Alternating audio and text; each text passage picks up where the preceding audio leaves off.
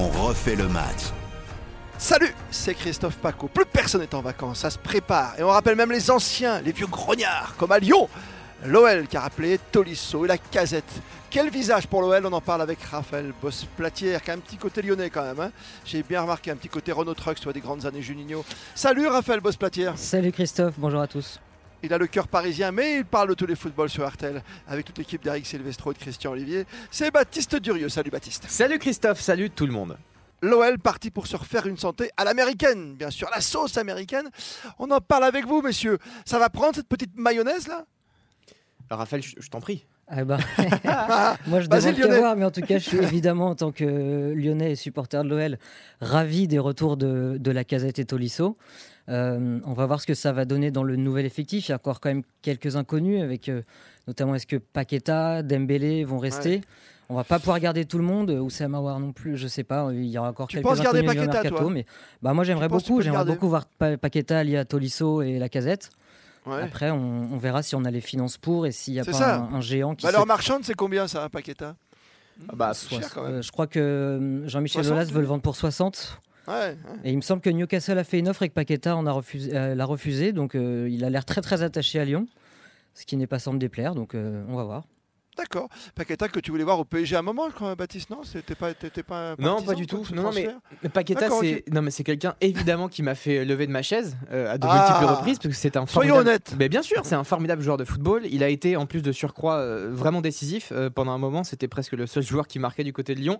Après voilà, c'est un joueur qui est aussi très euh, très émotif, euh, qui joue euh, parfois seulement par séquence, qui manque de régularité. Donc les six premiers mois de la saison dernière ont été brillants, les six derniers ont été beaucoup moins bien. Et je pense que le départ de Bruno Guimaraes, celui de Juninho également, les Brésiliens, ont aussi malheureusement une influence un peu négative sur, sur Paqueta. Mais voilà, moi je pense pas que ce soit l'alpha et l'oméga de l'Olympique lyonnais, Paqueta. Je pense qu'il faut Mm. construire autour d'autres joueurs, notamment ceux du centre de formation. Formation alliée avec donc l'expérience des anciens qui reviennent. On a déjà évoqué au moment de la signature de la casette ce retour. Est-ce que c'était bon ou mauvais pour euh, l'OL Là, ça en fait deux quand même, Raph. Euh, tu vois, Raphaël Bospatière, t'as- ça veut dire que tu vas, quand même, tu vas compter quand même sur deux joueurs où tu sais pas où ils en sont physiquement, hein, mentalement même. Ouais, mais ça nous fait donc deux joueurs. Il faut pas oublier qu'on aura du coup une colonne vertébrale si on intègre aussi euh, donc notre gardien Anthony Lopez. La et fameuse en- colonne vertébrale. Bah ouais, c'est quand même très raison. important, je pense. Ouais. Et, euh, et on a aussi beaucoup de joueurs du, du centre de formation. Je pense à Loukeba, Malo Gusto, euh, Maxence Ah, Cacré, Maxence Cacré qui va jouer Ah. un rôle à mon avis prépondérant dans cette équipe euh, la saison prochaine. Quel joueur parce que c'est bien qu'il reste, c'est bien qu'il reste. C'est un joueur vraiment une abnégation. C'est un joueur que j'adore. T'as raison, t'as raison de citer. hein. Ouais, ça, ça veut dire que tu peux avoir des ob- ouais, un objectif Ligue des Champions déjà dès la saison prochaine? Ah bah moi je pense qu'on peut viser avec des champions, oui oui. Non, mais sans ton côté supporter, hein, tu vois. Non mais objectivement parce que en- encore une Vous- fois c'est à, à effectif de Objectif, mais c'est dur ça. objectivement non, non, mais on a que cette on a que le championnat à jouer donc euh, Oui, oui. déjà avec un euh, même si on vend deux trois joueurs, on aura quand même encore un effectif pléthorique et talentueux. Après il y a toujours des blessures dans une saison, c'est long etc. Mais euh, honnêtement, on a de quoi. On est là, tous nos postes sont doublés. On, a, on avait déjà dit ça l'année dernière, ça n'avait pas ça. marché. Non, mais tu t'es planté l'an dernier, tu, tu repars d'une feuille pas complètement blanche, parce que tu as parlé de ta colonne vertébrale qui va se refaire avec des anciens, mais tu as une belle carte à jouer, tu as Marseille, on sait pas trop où va Marseille, Bah, quoi, Marseille, franchement, avec la Ligue des Champions. Monaco, ils sont pas encore qualifiés pour la Ligue des Champions, tu vois. Après, tu vas savoir ce que va faire Rennes, que Lille qui va peut-être revenir. C'est assez compliqué, quoi, hein, comme championnat. Derrière le PSG, ton PSG, Baptiste. Non mais c'est pas le mien du tout. Mais non, non, effectivement. J'ai appelé Galtier, il m'a dit, moi, je suis rien, tu sais, c'est Baptiste. Ah bah oui, bien sûr, évidemment, Galette. Je l'embrasse d'ailleurs si nous. Galette. Euh, non, non, mais c'est vrai que bon, moi je suis assez excité de Lyon. Alors l'arrivée de Monsieur Textor, euh, point d'interrogation. Moi je pense que c'est plutôt, euh, euh, il aura plutôt un, un rôle. euh, il- sa conférence de presse m'a rassuré dans les intentions, dans ses valeurs, Mm. dans son discours. Donc euh, je pense pas que ce sera un actionnaire américain qui sera là de passage. Je pense qu'il aura plus le rôle d'un mécène euh, pour vraiment bosser sur le long terme. Donc ça, ça me rassure. Je trouve que les retours, notamment ceux de Tolisso et de la Casette, évidemment, sont absolument formidables. Sachant que Tolisso, bon, faut quand même rappeler, déjà blessé pour le match amical.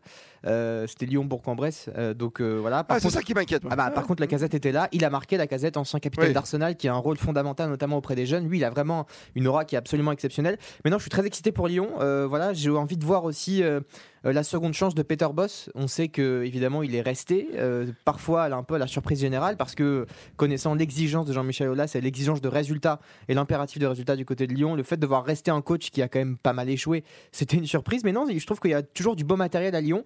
Maintenant, je pense qu'il y a un vrai problème de mentalité. Euh, il va falloir gagner en cohérence, en continuité. sûr, arrêter de gagner au Vélodrome pour perdre face au FCMS le match d'après. Ça s'est passé la saison dernière. Voilà, donc il va falloir remettre l'église au milieu du village, reconstruire un, un vrai Olympique lyonnais. Il y a le matériel qu'il faut. Maintenant, il faut faire. Il y, a le ma- il y a le matériel, ça vous avez complètement raison, messieurs.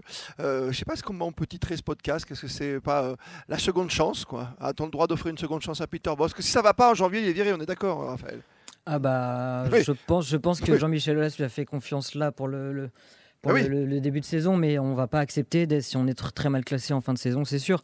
Après, on parlait dans un autre épisode du changement de méthode de Corinne Diacre. Euh, Peter Boss, semble-t-il, a changé aussi la sienne.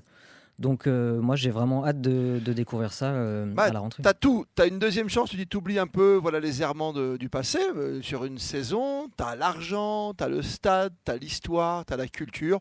Tu peux faire un beau dauphin ou alors même surprendre le PSG. Qui sait si Qui la sait, sauce ne prend pas, d'autre côté. Voilà. Mais bien sûr, parce que la, la vérité, c'est que dans l'histoire récente, dès qu'il y a une équipe qui a un peu surperformé, je pense à l'AS Monaco et je pense à Lille, eh ben Paris Ouais. n'a pas été champion. Donc en fait, moi je pense Ah. que déjà Lyon, de Avec facto, Lille, Montpellier, Monaco. ouais. Exactement, mais, mais euh, je pense que de facto, déjà, Lyon doit être deuxième de Ligue 1, par définition, sur le papier. Et je, Mais déjà, pense- c'était déjà le cas, presque. Oui. c'était déjà le cas la saison dernière, effectivement. ouais. Non, mais bien sûr, mais donc il faut. Et là, et là, le problème, c'est qu'il y a un problème de mentalité. C'est-à-dire que là, on parle pas de, de recrutement, on parle pas de joueurs, on parle pas d'anciens joueurs, on parle pas d'infrastructure, de stade, on parle de mentalité. Il y a un problème de mentalité à Lyon. Et là, par contre, ça se fait pas en un été. Donc moi, je veux bien ait tous ces changements, c'est- c'est c'est très bien. Et c'est franchement, ça, ça va dans le bon sens.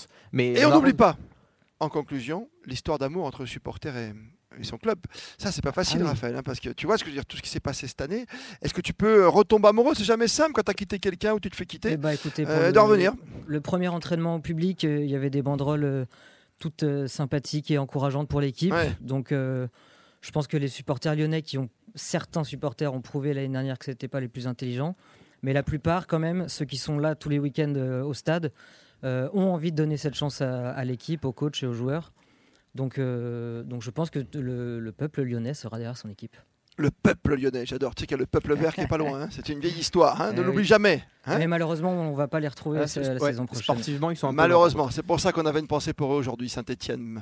Voilà, tout comme Bordeaux, des monuments en péril à un moment, et Saint-Etienne qui peut rebondir plus rapidement, peut-être que les Girondins de Bordeaux toujours leurs soucis financiers quand même quelque part. hein.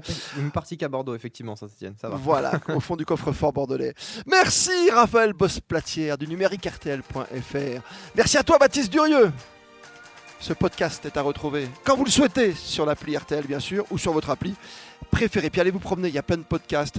Un podcast sur la casette, sur le Paris Saint-Germain, il y a des podcasts sur les demoiselles du football, c'est l'euro féminin en ce moment. Allez-y, régalez-vous.